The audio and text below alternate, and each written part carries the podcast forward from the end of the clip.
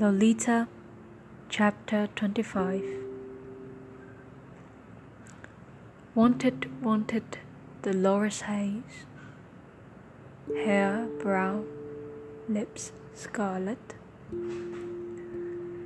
Age 5300 days. Profession none. Or starlet. Where are you hiding, Dolores Haze? Why are you hiding, darling? I talk in the daze, I walk in the maze. I cannot get out, says darling. Where are you riding, Dolores Haze? What make is the magic carpet? Is a cream cougar the present craze? And where you parked my carpet. Who is your hero, Dolores Haze? Still one of those blue capped starmen?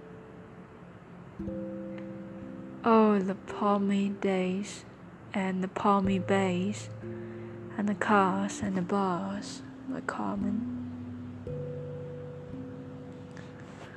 Oh, Dolores, the jukebox hurts. Are you still dancing, darling? Both in worn Levi's, both in torn t shirts, and I in my corner snarling. Happy, happy is Neil McFate, touring the States with a child wife, plowing his molly in every state among the protected wildlife. My dolly, my folly, her eyes were there and never closed when I kiss her. No perfume called Sauveur Vert. Are you from Paris, mister? Wanted, wanted, Dolores Haze. Her dream grey gaze never flinches. Ninety pounds is all she weighs, with a height of sixty inches. My car is limping, Dolores Haze, and the last long lap is the hardest,